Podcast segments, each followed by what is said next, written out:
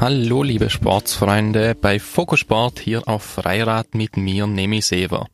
Ich hoffe, ihr seid alle gut ins neue Jahr gekommen. Der Vorsatz sollte bei allen wohl klar sein. Fokusport 2020 eifrig weiterverfolgen.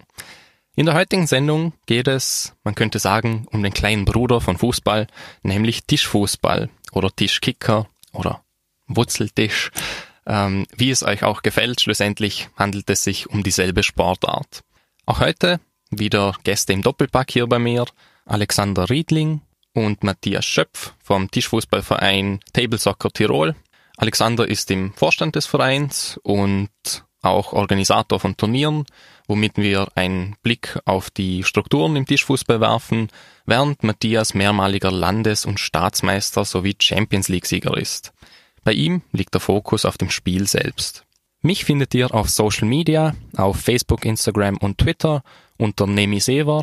Dort könnt ihr mir gerne Fragen zu den jeweiligen Sendungen und den jeweiligen Sportarten einschicken oder natürlich unter nemi.sever@outlook.com eine Mail schreiben.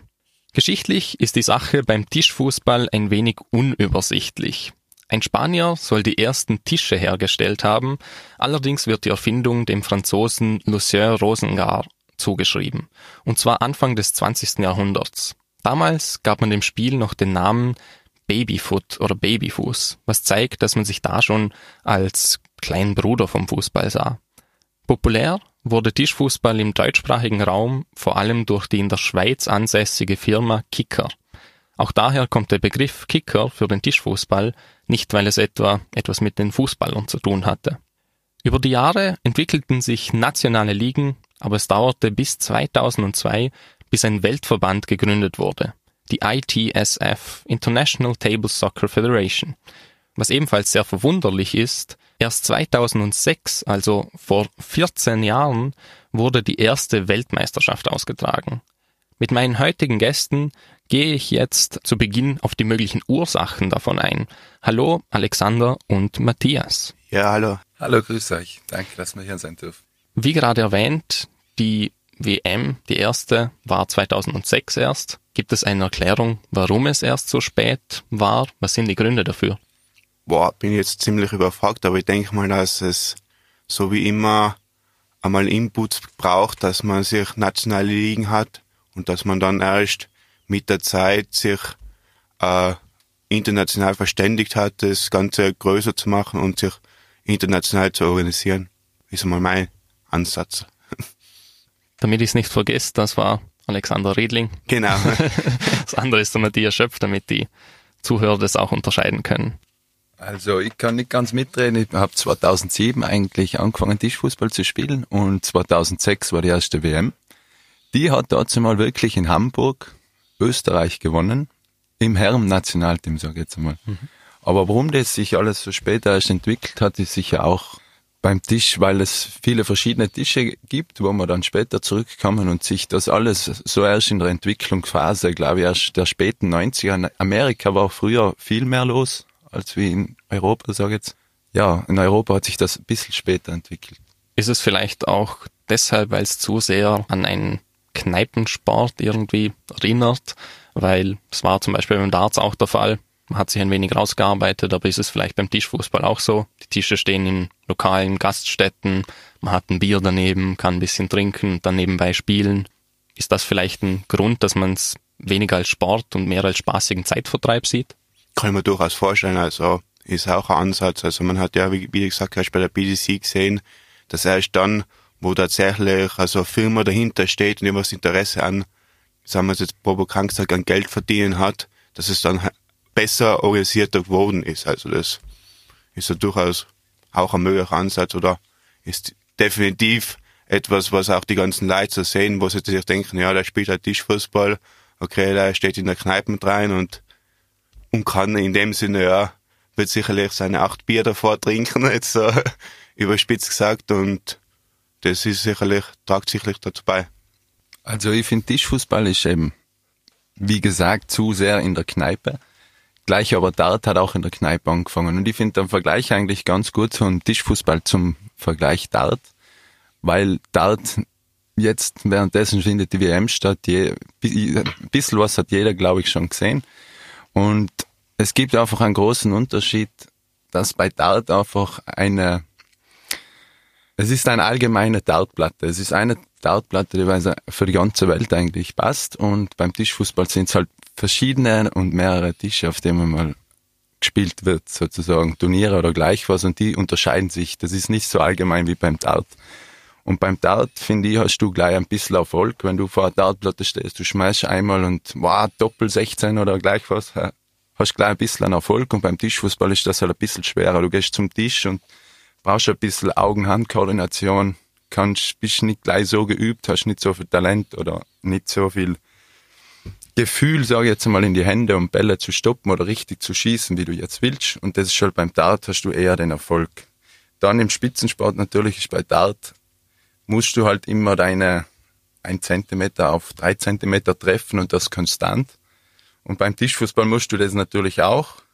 Nur halt, ja, also sehenswerter ist das für die Leute und für das Publikum, für die Zuschauer definitiv dort.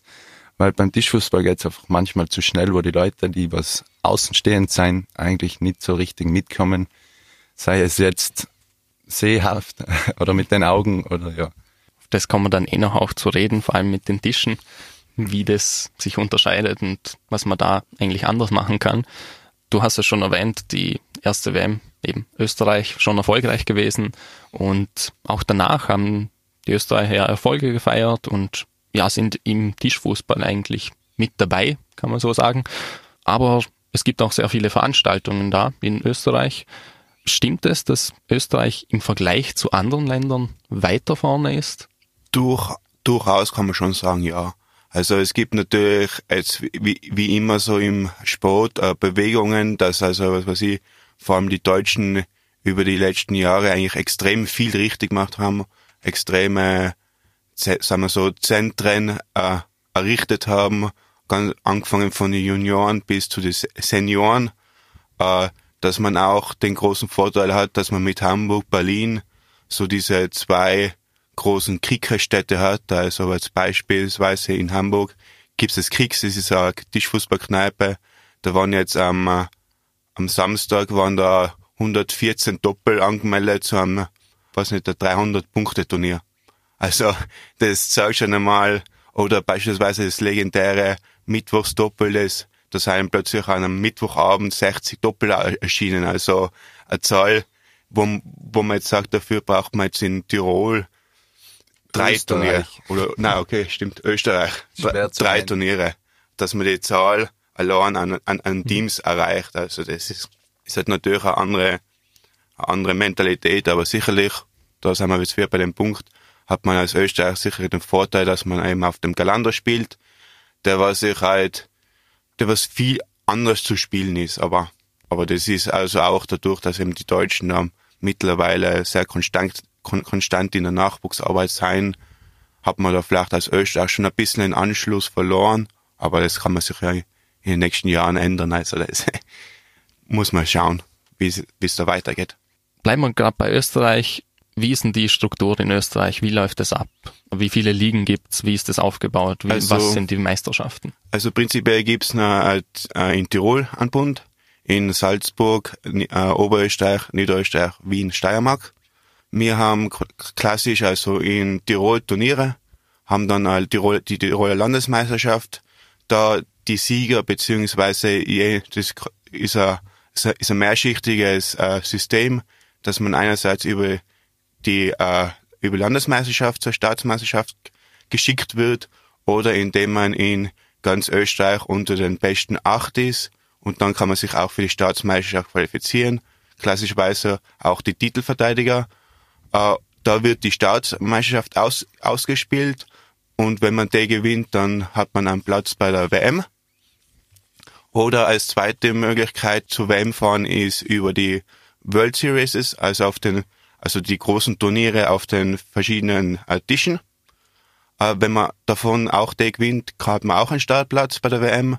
Oder man ist, so wie mein Nachbar, äh, einer der besten acht beziehungsweise 16 in äh, in dem laufenden Kalenderjahr, Kalenderjahr äh, aus, aus sieben großen Turnieren, also die besten sieben Turniere zählen da in dieser Rangliste, dann wird man auch qualifiziert man sich auch für die WM. Du bist also dabei, Matthias, bei der WM?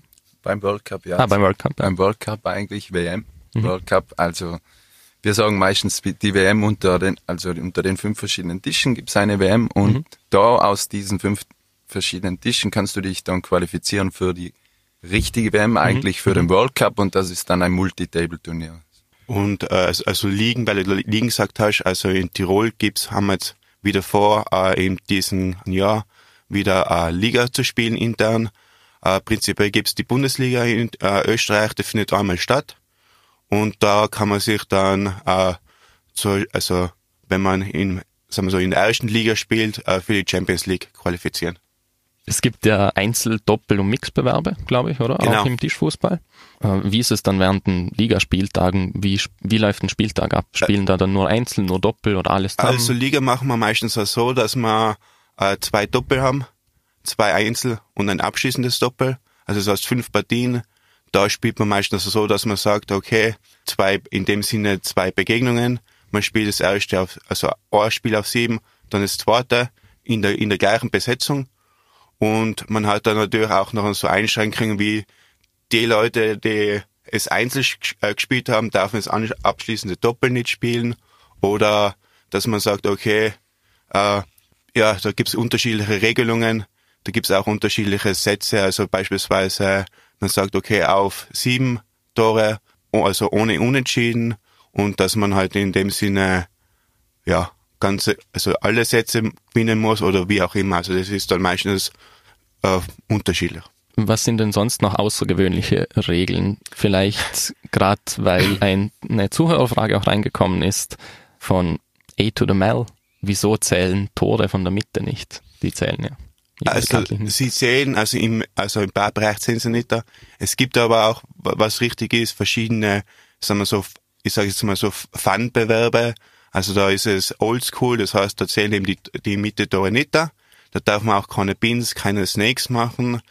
Äh, es gibt es Classic, da wird vor, äh, da wird der Ball auf der Verteidigerstange äh, wieder ins Spiel gebracht. Also Anstoß ist auf dem Verteidiger, beim Verteidiger und man darf nur binnen oder ganz normale äh, Züge machen. Gerade zur Erklärung vielleicht, was ist Pin und Snake Äh, binnen ist also äh, eine Schussart, wo man Matthias bitte. Also Pinshot ist eine Schussart, wo du den Ball vorne mit deiner Stürmerreihe meistens mit dem mittleren Männchen eingeklemmt hast, so schräg nach vorne und du machst eigentlich mit offener Hand, führst du den Ball zur Seite, nach oben oder nach unten und forsch eigentlich mit offener Hand so mit dem Männchen sozusagen zurück und schießt dann wieder den Ball. Anders, was er gerade gesagt hat, ist ein Snake Shot, das ist mehr mit dem Handgelenk, weil eine Umdrehung ist zum Beispiel erlaubt. Also Kurbeln, zweite Umdrehung ist nicht erlaubt, eine Umdrehung ist erlaubt. Das heißt, man hat den Griff so am Handgelenk und rollt den eigentlich mm, die gleiche Aus, äh, Ausführungsposition wieder. Man hat äh, den Ball eingeklemmt auf der Dreierreihe und macht eigentlich mit einem Salto, dreht man den Ball, nimmt man ihn nach oben oder nach unten mit und macht man dann wie einen Salto, schießt man den Ball eigentlich dann rein. Dann gibt's eigentlich nur den Zieher, das ist halt am Anfang, sage ich mal, das Einfachste. Du stehst ober dem Ball und nimmst den Ball nach unten mit, ziehst ihn sozusagen nach unten, kehrst mit dem, mit dem Männchen hinter dem Ball und schießt dann. Das gleiche gibt's umgekehrt, das ist ein Schieber, also da stehst du unten unter dem Ball und schiebst ihn so nach oben und äh, probierst mit der Figur hinter dem Ball zu kommen und dass du ihn gerade hineinschießen kannst. Muss natürlich schneller sein wie der Gegner. Aber ja, also wenn du raufschießt, dann muss er natürlich schneller sein als du. Weil er kann nicht schon dort stehen, weil wenn er schon dort stehen würde, dann könntest du ja gerade schießen sozusagen. Äh, zurück nochmal, ich möchte noch was sagen. Eben, es ist ein kleines Fußballspiel. Sage jetzt einmal, Tore sind von überall erlaubt. Gleich wie beim Fußball kann auch aus dem Mittelfeld einer Tor schießen. Und das kleine Fußballspiel einfach. Es gibt unzählige Regeln. Ich sag 20 DIN A4 Seiten Regeln, was man allerdings eigentlich schnell alles aufnehmen kann. Die Regeln sind nicht so schwer. Es ist halt manchmal am Anfang der Anstoß und so, dass man drei Berührungen braucht, bis man durchspielen kann oder einen Schussversuch machen kann. Dazu gehört ein bisschen Gefühl zuerst, aber das kommt dann alles mit der Zeit. Aber die Regeln sind eigentlich nicht so schwer. Also im, bei den großen Turnieren gibt's dann auch Schiris, Zeitschiris, Spielschiris.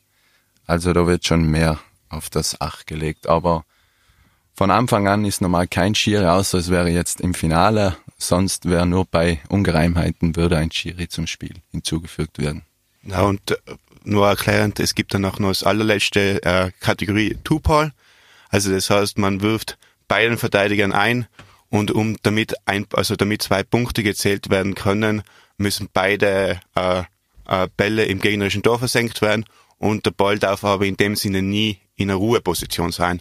Also man muss den in der Bewegung ins Tor schießen und das ist aber mehr so nach, wenn man sagt, okay, jetzt ist die Landesmeisterschaft vorbei, jetzt haben wir noch eine halbe Stunde, dreiviertel Stunde, Stunde, zwei Stunden Zeit, was tun wir? Ja, passt, two Ball und dann geht's in dem Sinne nicht mehr leise zur Sache, sondern da wird dann, ja, da ist der, da fällt dann natürlich ein bisschen die Abspannung ab und dann schreibt man mal wieder, wenn man da geschossen hat oder? Das ist, das ist dann nicht diese, quasi diese Pfandbewerbe, wo man jetzt auch nicht, ja, ein paar, sagen wir so, ein paar steigern sich da richtig ein, andere Leute sagen sich nachher, ja, sollen die ihren Spaß haben, also das ist da, das sind eigentlich so diese großen, das was gespielt wird. Es gibt dann noch, noch auch das spanische Two-Leg, also das ist, aber das ist, eigene regelnde. Wieder ein anderer Tisch. Okay. Okay. sozusagen. Also da sieht man tatsächlich so Männchen, die zwei eigene Füße haben. Und das ist komplett, also wie gesagt, das spielen, spielen sie vor allem in Spanien, aber also mir hat es noch nicht wirklich angesprochen, das mal auszuprobieren. ja, und ich habe es auch noch nie gespielt, den Tisch ist okay.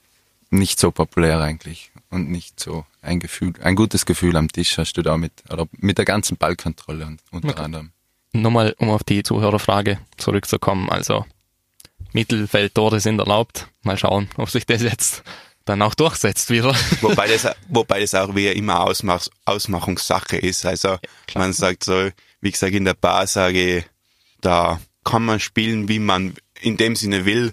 Also ich sage jetzt mal auch, natürlich, was ja, was man so sagt, okay, ohne Kurbel, ohne Kurbeln ist schon rein, aber da muss man glaube ich nicht so so genau schauen, das, da geht's mir um den Spaß. Was sind eigentlich dann bei den Profis jetzt so die Strafen vielleicht für Kurbeln oder was passiert, wenn man das macht? Also wie in richtigen Fußball gibt's ein Foul, Ballverlust sozusagen. Ich sage jetzt einmal zum Beispiel ganz, äh, das die meist diskutierte Foulregel oder so ist meistens, wenn du du im Ballbesitz in der Mitte bist und du eigentlich schießt du nicht immer aus der Mitte, sondern probierst eigentlich wie im Fußball den Ball von der Mitte in die Stürmerreihe zu passen. Und wenn du jetzt da probier, also dein Pass probierst und der gelingt dir und der Gegner zum Beispiel rauscht voll gegen die Bande. Dadurch, durch diesen Schlag an die Bande verändert sich natürlich, ich sage jetzt mal, die leichte, also der Ball, die, die Richtungsänderung wird also stark beeinträchtigt, sage ich einmal, vom Ball und dadurch kann er dir den Ball sozusagen wegschlagen. Und das wäre zum Beispiel ein Foul. Also du hättest den Pass, also den den Ball, den Pass abgestoppt auf der 3, aber er schlagt ihn dir weg. Sozusagen hast du den Ball verloren. Und wenn der Schlag zu hart war, dann kriegst du den Ball auf der 3 sozusagen. Also im Doppel spielt man manchmal besser von 2 auf 3, sondern nicht nur Schüsse, der Verteidiger schießt nicht nur Schüsse, sondern passt auch die Bälle nach vorne. Und da auch, wenn der andere gegnerische Stürmer dann zu fest dann gegen die Bande fährt und die Richtungsänderung wieder gegeben ist vom Ball und er dir den Ball wegschlägt, dann ist es natürlich wieder ein Foul. Gibt es dann auch gelbe und rote Karten?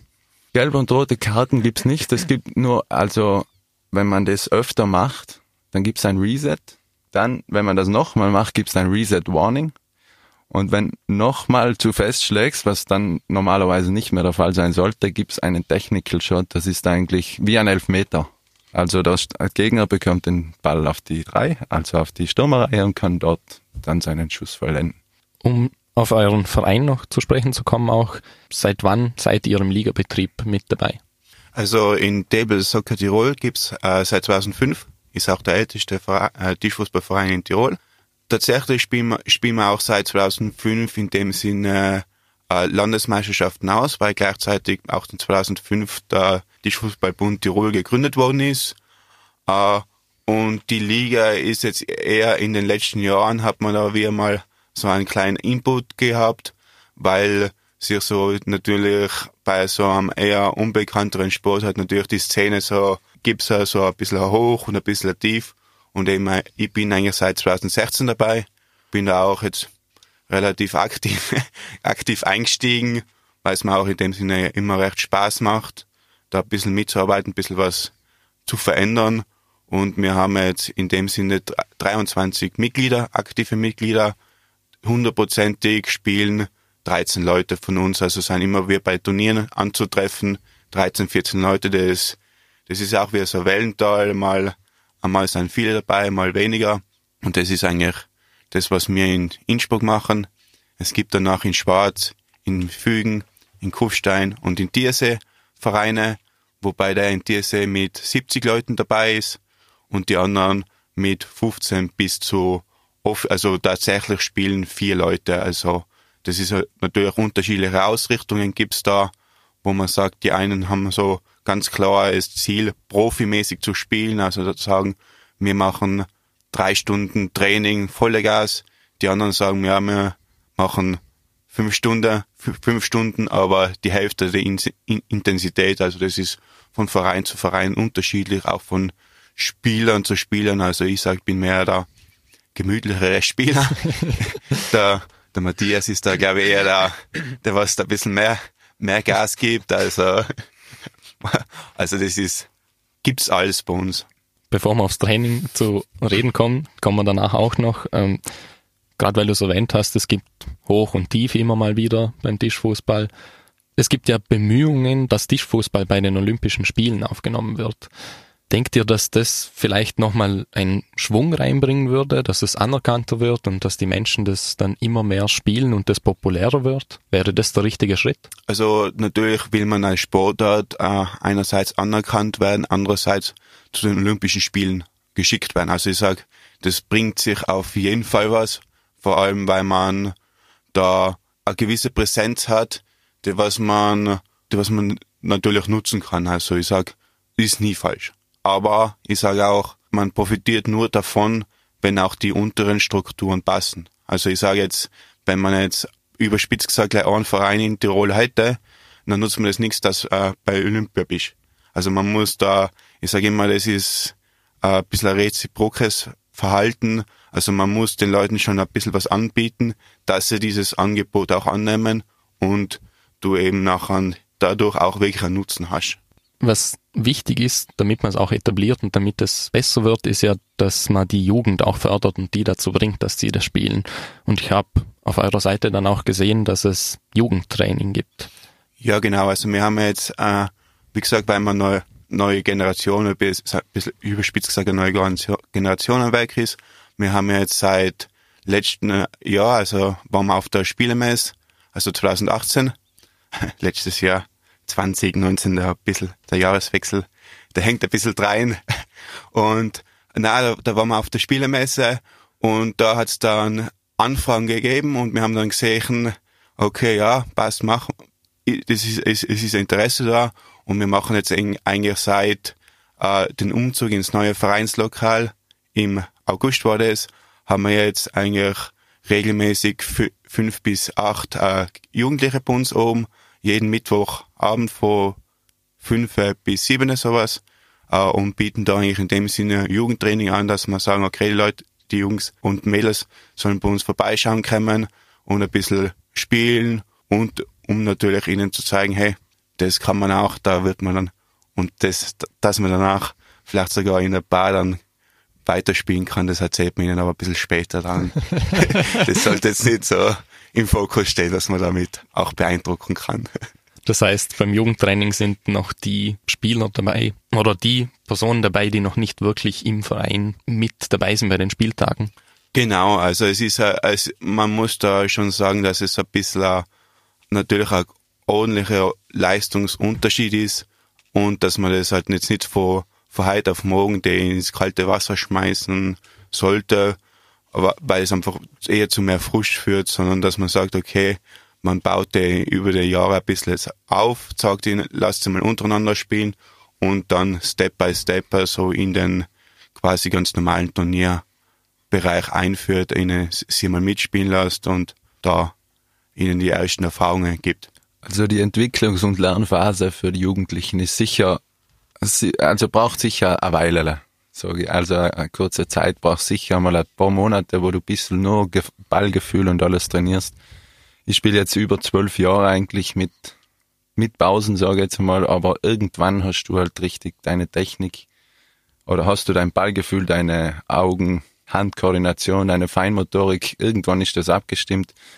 Aber das ist nicht alles. Also es gehört dann auch mentale Stärke und also über die Hälfte re reagiert oder passiert eigentlich im Kopf dann bei den Turnieren, sage ich jetzt mal, nicht in der Bar. Da passiert nicht mehr so viel im Kopf meistens, aber, aber der Spaß ist halt also eigentlich die Hauptsache, sage ich einmal. Bevor wir weitermachen mit dem Thema Training und wir auf Tipps und Tricks und die unterschiedlichen Tischarten noch zu sprechen kommen, haben wir jetzt eine kleine Musikpause. Vorhin haben wir über die erste WM 2006 geredet. Damals war die FIFA Fußball WM in Deutschland und einer der beliebtesten Songs war Bob Sinclair mit Love Generation und den gibt es jetzt zu hören. Leider kann der vom Moderator angekündigte Titel aufgrund der Urheberrechte nicht in der Podcast-Version abgespielt werden. Versuche es mit der Vollversion zu finden auf www.freirad.at oder auf den sozialen Netzwerken unter Nemi Seva. Solltest du mit der Version ohne Songs zufrieden sein, genieße den Rest der Sendung nach dem Signalton. Piep! Wir sind wieder zurück bei Fokusport hier auf Freirad mit mir, Nemi Sever und meinen heutigen Gästen Alexander Riedling und Matthias Schöpf vom Tischfußballverein Table Soccer Tirol. Wir haben davor noch über Training geredet, über Jugendtraining. Wie sieht es denn mit dem Training eben mit dem restlichen Team aus? Du hast es schon erwähnt, manche trainieren mehr, manche weniger. So im Durchschnitt, wie oft und wie lange ist es bei euch im Verein zum Beispiel? Also wir haben einen Tag fix, also da ist offenes Training am Dienstag ab halb acht. Äh, aber prinzipiell ist es so, dadurch, dass wir ein eigenes Vereinslokal haben, da haben wir auch in dem Sinne 24 Stunden an sieben Tagen die Möglichkeit, dorthin zu gehen, einmal an den Tisch zu stellen, sich das als eigenes Spiel in dem Sinne zu verbessern, ein paar Pässe zu üben, Schüsse zu üben, einfach einmal, ja, das Ballgefühl einmal da da weiterzuentwickeln. Also wir haben eben, wie gesagt, jeden Dienstag, dann sind wir auch meistens sonntags oben, aber das ist einfach individuell. Also es gibt auch Leute, die sagen, ich komme einmal die Woche, mache meine vier Stunden, trainiere tatsächlich vier Stunden komplett äh, fokussiert. Dann gibt's andere, die sagen, ja, ich fahre zwei, dreimal die Woche auf, eher damit ich für mich was ausbessern kann. Es ist relativ unterschiedlich. Also ich bin mehr dieser ein Tag, ein bis zwei Tages Trainierer und ja. Was, was macht man dann? Spielt man gegeneinander einfach Matches und probiert dann Sachen aus oder geht man bewusst hin und macht immer wieder denselben Schuss, bis man den wieder kann?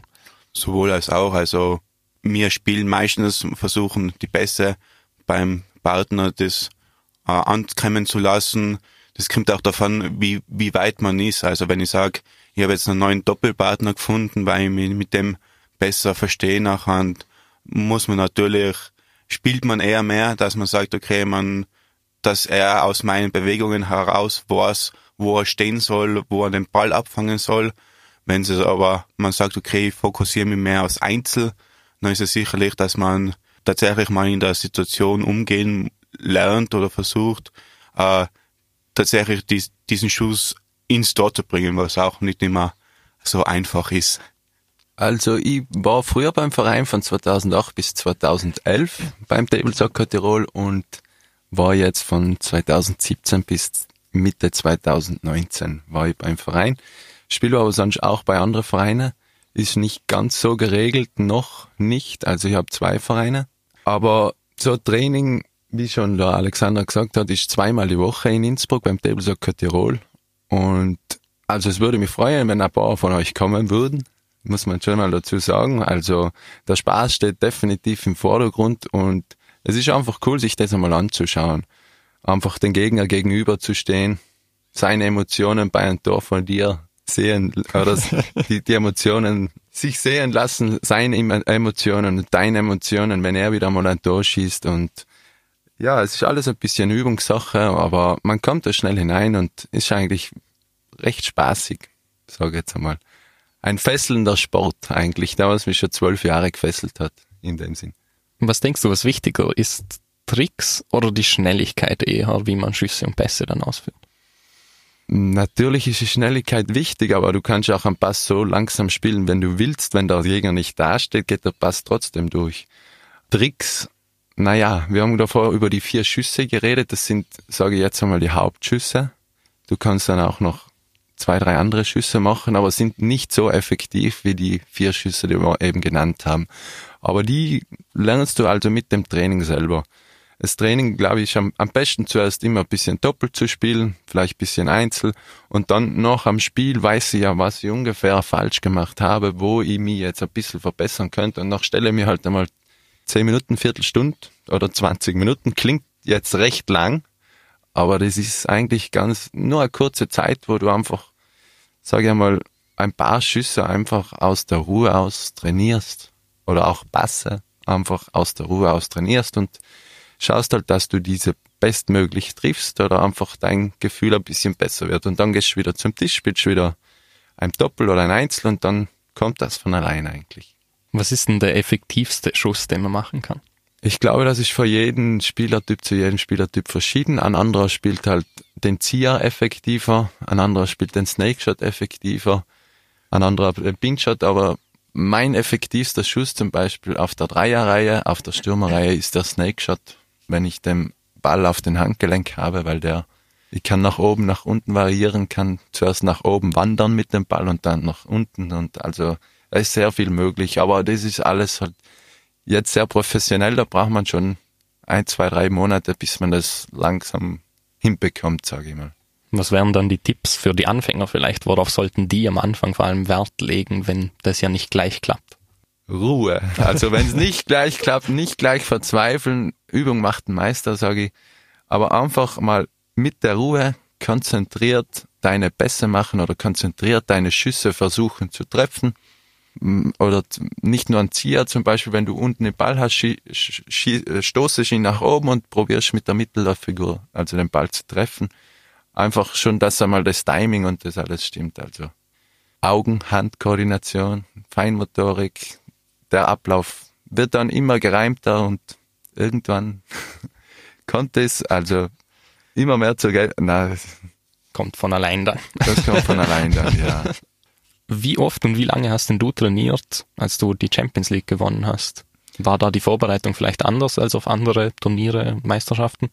Das war letztes Jahr und wir haben schon eigentlich vier Wochen davor haben wir schon eher intensiver trainiert. Also ich alleine. Ich war einmal draußen in der Schweiz. Ich spiele eigentlich von DFC St. Gallen für die Schweizer.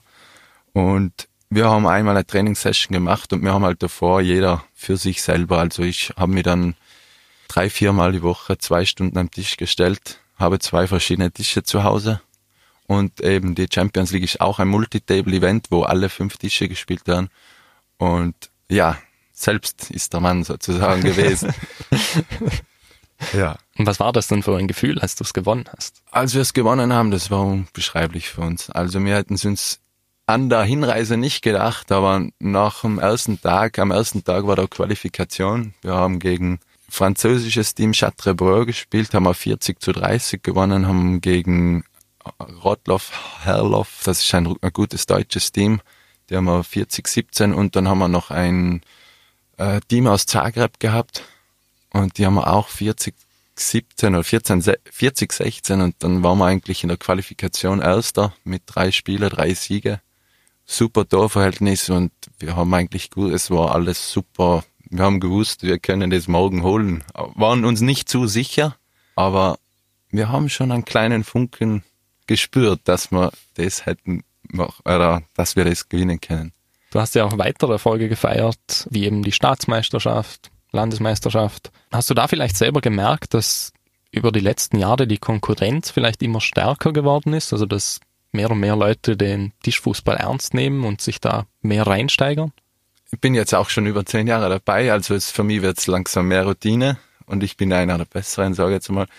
Äh, das Niveau ist eigentlich bei größeren Turnieren wird es immer stärker. Also in Deutschland wie der Alexander davor schon gesagt hat, da in, in Hamburg, wenn sie unter der Woche 40, 50 Doppel haben, äh, 60, 70 haben sie ganz gewiss.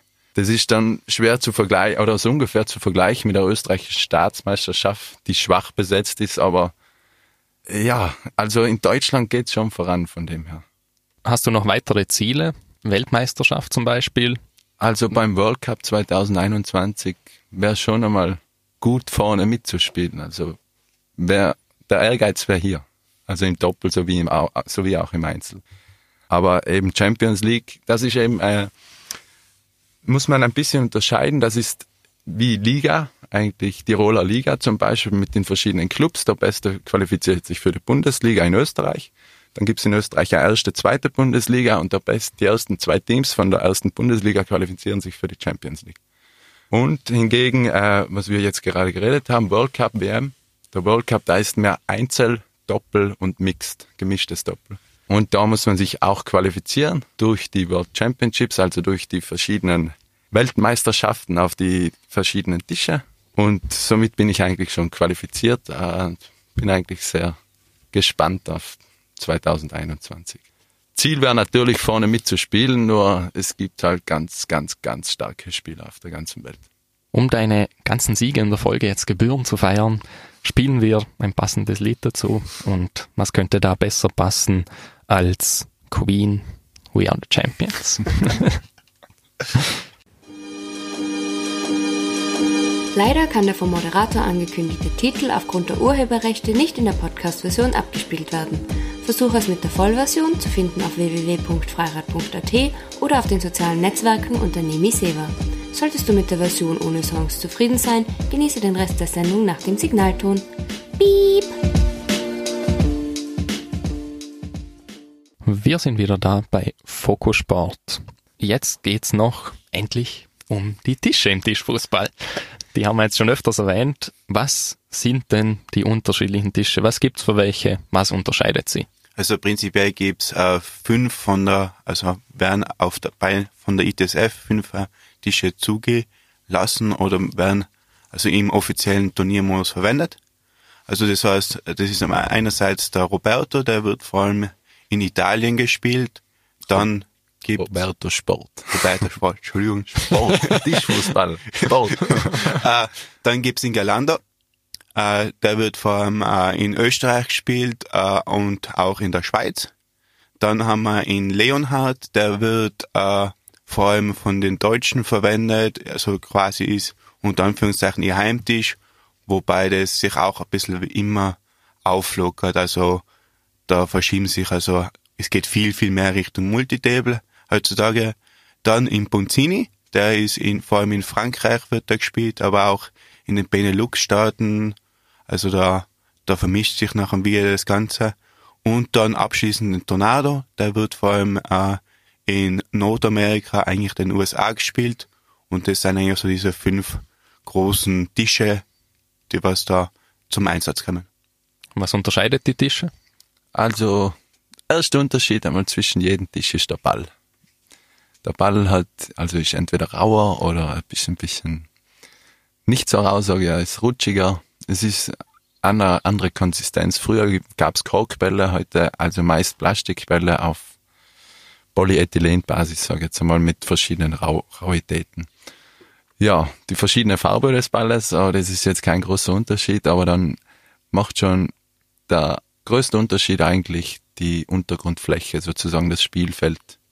Beim normalen Tisch, den wir kennen, mit die blau-roten Männchen, also ein Galando, da meistens ist ein Torwart und hinten, hinten rechts zu den Ecken, also es ist meistens so äh, eine angehobene weiße Fläche, dass der Ball nicht in der Ecke stehen bleiben kann, dass der Ball wieder runterkommt.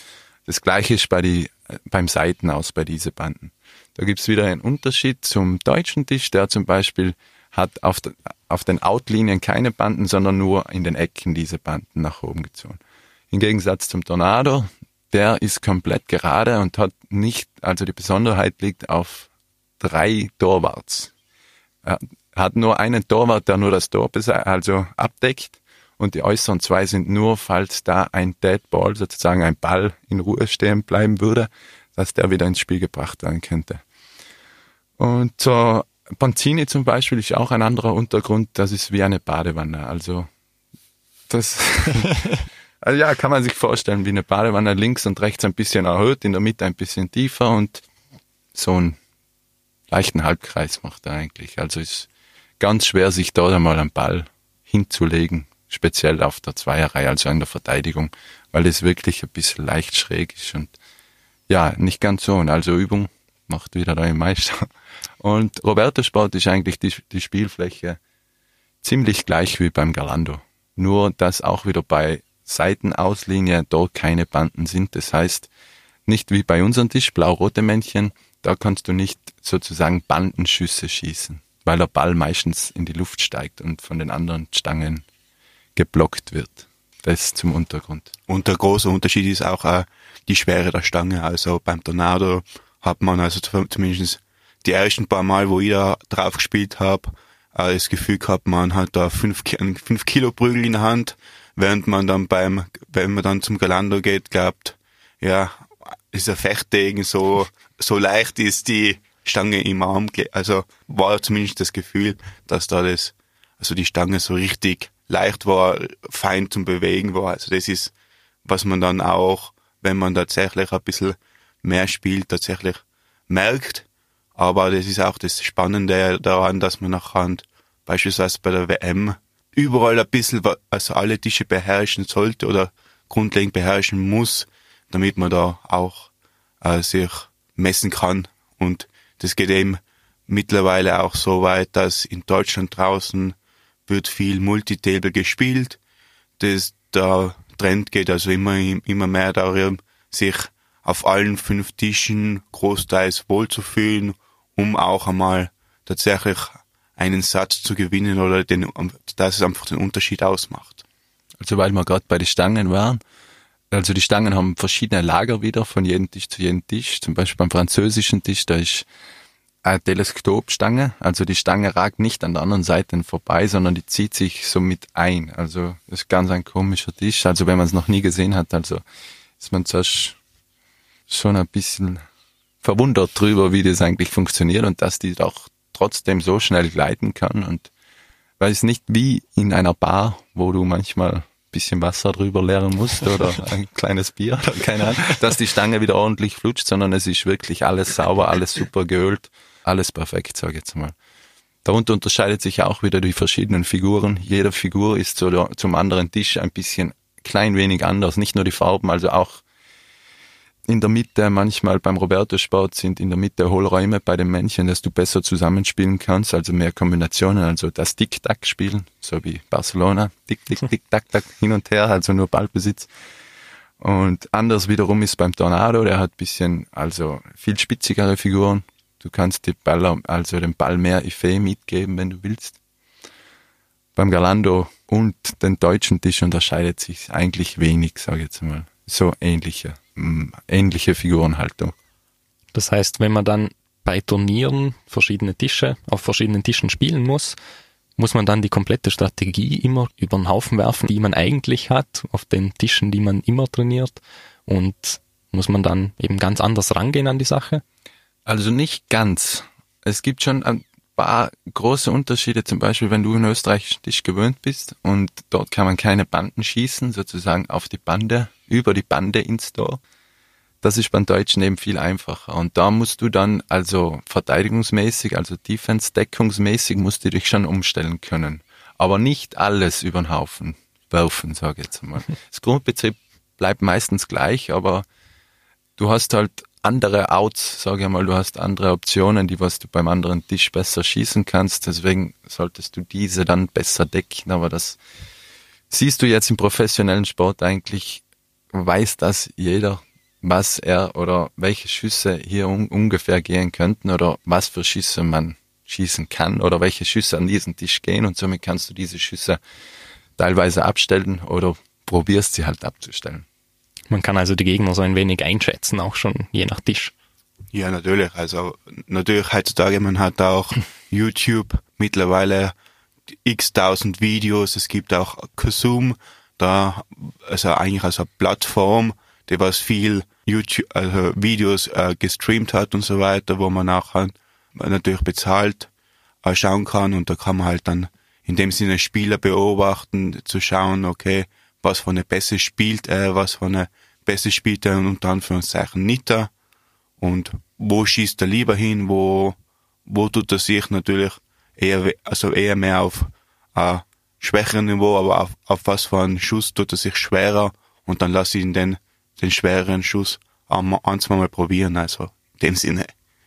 Du wolltest noch was sagen, Matthias? Ja, äh, das mit Kazum hat sich eigentlich erledigt. Es ist jetzt eigentlich mehr auf YouTube, auf tablesoccer.tv werden die ganzen Videos von den ganzen großen Turnieren immer live ausgestrahlt eigentlich. Von den World Championships bis zum World Cup. Gute Info für die Zuhörer, falls sie mal zuschauen wollen. Ja. In dem Fall da drauf schauen. Du hast drüber geredet, das klingt so ein bisschen wie den Gegner scouten, schauen, was er macht. Ja, natürlich. Gibt's in dem Fall auch. Ja, natürlich. Also ich sage, das ist genauso wie im Fußball, wo man Gegneranalyse betreibt. Klingt jetzt so äh, nach klassischem Fußballgespräch, aber da kann man halt natürlich den 1% außerholen. Da kann man zum Beispiel, oder wenn man zum Beispiel weiß, dass der, ähm, der Gegner mit dem Druck nicht so wirklich umgehen kann oder sich leicht durch durch andere Sachen aus der Fassung bringen lässt, das was weiß ich, wenn man beispielsweise als Verteidiger spielt, dass man mehr rudert und der plötzlich dann anfängt, den Schuss schwächer zu spielen, kontrollierter zu spielen, nachher stehe ich da und bewege mich mehr. Und beim anderen, der braucht es eher, dass er, dass sich der Gegner vielleicht mehr bewegt, dann fahre ich langsamer, damit er in dem Sinne zu viele Optionen sieht. Also das ist, das ist da, das haben wir halt nachher wir bei diesem psychologischen, wo wo jetzt Tony Spreaderman, einer der besten äh, Spieler der Welt, sagt, ja, interessiert mich nicht und haut den trotzdem ein. Aber ich zum Beispiel sage, okay, das macht mich nervös oder das, oder und schafft dann nicht einmal gescheit den Schuss anzubringen. Also das ist, das ist natürlich äh, ein Faktor. Ich habe zum Beispiel bei Champions League gegen Tony Spreaderman gespielt und dann auf seinen Heimtisch und da mental also ich war schon, hab schon Respekt und dann schon ein bisschen nervös, aber bei ihm keine Spur. Hab dann nach dem Spiel mit ihm geredet, er hat gesagt, na, er spielt seit 24 Jahren den Tisch in Amerika. Das ist für ihn mehr als Routine. Routine ist untertrieben, sage ich jetzt einmal. Also das ist für ihn ein Kinders Kinderspiel, ja, so ein ja, alltägliches Leben, sage ich. Oder alltägliches Spiel. Damit sind wir schon gleich mal beim Ende der Sendung angelangt. Da habe ich immer noch fünf kurze Fragen für meine Gäste. Und zwar die erste, spielt ihr lieber in der Abwehr oder Mittelfeldsturm? Äh, Verteidigung, bin ich de definitiv Verteidiger, weil ich, ja, ist ein bisschen gemütlicher. Zumindest will ich mal das sein. Also ich habe früher immer Verteidigung gespielt, habe auch mittlerweile ein bisschen Stürmer gespielt. Mir, ich habe keine Lieblingsposition, aber ich denke, ich bin stärker als Verteidiger. Was ist euer Lieblingstisch und warum? In zwei, drei Stichworten. Boah, Lieblingstisch, ein Tisch was für dich. Also ich bin da noch nicht so wirklich weit herumgekommen, aber ich würde schon sagen, ja, aufgrund der Optik und meiner normalen Fußballpräparation ist es der Leonhard, weil der hat schwarz-grüne Männerchen. Also, also war kein Innsbruck-mäßig. Also das, vielleicht, vielleicht ist das ist, vielleicht, ja, es ist ein Argument, also. Ja, ist eine gute Antwort.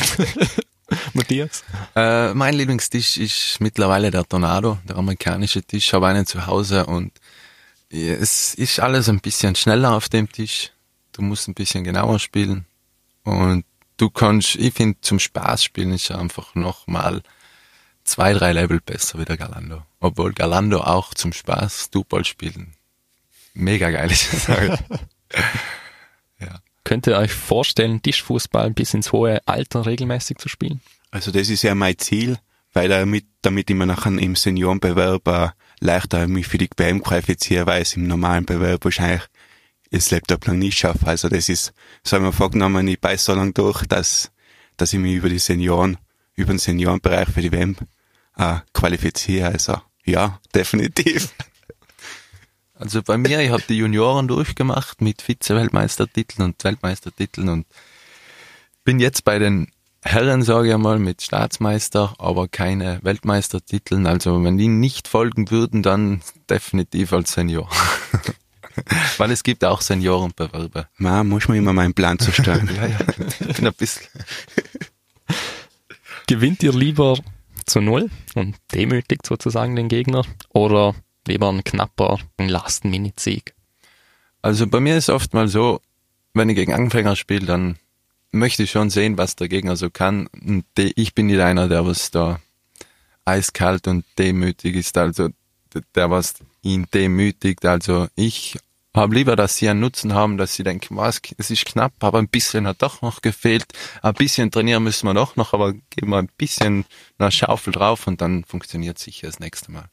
Ja, kommt auch davon, gegen wen man spielt. Also in der Bar jemanden zu nur wegschießen ist sinnlos, äh, weil es einfach auch dann für die anderen abschreckend ist, die nachher immer noch zu fordern und man geht ja in die Bar, um viel Tischfußball zu spielen und den Leuten ein bisschen äh, zu sagen, was man kann, aber nicht unbedingt. Aber natürlich, also ein klarer zu Null Sieg ist im vereinsmäßigen Spielen natürlich immer schön. Also gerade wenn es dann für so kleinere Turniere ist, wo man nachher auch das Tor, wo, wo dann auch das Torverhältnis zählt, da ist man mit einem zu Null Sieg schon zufrieden. Was ich noch beitragen wollte, also beim Turnier ist es natürlich besser, wenn du jetzt zum Beispiel fünf Bälle durchhaust und abnimmst und durchhaust und wieder machst und es steht 5-0 vor dich. Also da, da ist schon besser, jeden Ball konsequent zu machen bei einem Turnier, weil sonst meistens ärgerst du dich danach. Also ärgerst du dich danach, weil, ja, warum habe ich zum Beispiel eine Schaufel weniger, also warum habe ich nicht mehr so viel Gas gegeben wie davor, weil, ja, also am, am Tisch ist der Gegner Gegner. Also auch der Freund Gegner, sage ich. Da ist ein 5 zu 0 besser wie ein 5 zu 4. Und was wäre eure Sportart, wenn es nicht Tischfußball wäre? Boah, ich habe ein bisschen Dart probiert, also dann wäre es wahrscheinlich Dart, aber das ist mal ein bisschen in dem Sinne, ja, Dart vielleicht. Oder gar kein Sport. also es muss, ich muss es auch so ehrlich sagen, also ich bin jetzt nicht unbedingt der Sportfanatiker, aber so Tischfußball spielen oder Darten, das ist ein bisschen so Kneipensport. Also ich habe immer mit Fußball angefangen und dann nebenbei immer Tischfußball und mittlerweile spiele ich Tischfußball und Fußball nebeneinander. Das war die erste Sendung im Jahr 2020. Wie man sieht, steckt hinter da dem vermeintlichen Kneipensport mehr als man vielleicht annimmt auch. Die nächste Sendung gibt's dann am 20. Jänner. Wie immer werden die Gäste dann auf Social Media angekündigt. Dort findet ihr mich, wie gesagt, auf Facebook, Instagram und Twitter unter nemisever oder ich habe auch eine Mail, nemi.sever.outlook.com. Auf meinen Seiten werden die Sendungen dann hochgeladen und es folgen weitere Infos auch zu den jeweiligen Sportarten, inklusive Quiz am Sonntag immer. Wichtig ist natürlich immer Fragen einschicken. Heute gab's wieder welche. Danke dafür. Ich verabschiede mich von meinen Gästen. Danke, dass ihr da wart. Ja, danke für die Einladung. Dankeschön, sehr nett. Und meine Zuhörer rufe ich dazu auf, schnellstmöglich einen Tischfußball-Tisch aufzusuchen und sich daran einmal auszuprobieren. Und nicht vergessen, Kurbeln ist nicht erlaubt. Und verliert ja nicht zu null, weil da gibt's vor allem in den Bars Regeln. Da muss man eine Runde zahlen oder unter den Tisch kriegen. Ja, oder also so. meistens macht man es so, dass man eine Runde zahlt, aber es ist nicht, es hat natürlich einen gewissen Charme auch die Leute unten durch zu krabbeln lassen. Vor allem, wenn so sagen wir so, so im Freundeskreis ist es dann eher die, die präferiertere Wahl oder, oder wenn Luststrafe. Ja, genau. Luststrafe. Ja, gutes Gelingen. Jetzt kommt noch der Musikwunsch von Alexander. Und zwar von Seiten der Gemeinde Lignano. Kurz dazu vielleicht, warum dieser Song? Ja, also es ist äh, Ober, Oberintaler Band oder so Hip-Hop-Band und das, ja, muss, muss schon ein bisschen Lustiges und so weiter dabei sein und das, das trifft's eigentlich ganz gut.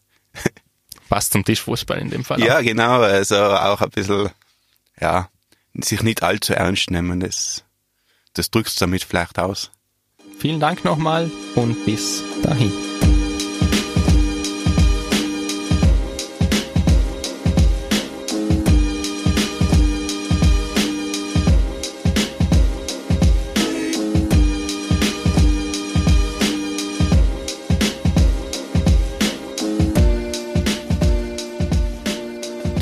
Ende erreicht und kannst dich auf die nächste Sendung stürzen. Als Abschluss nochmal der Signalton. Piep!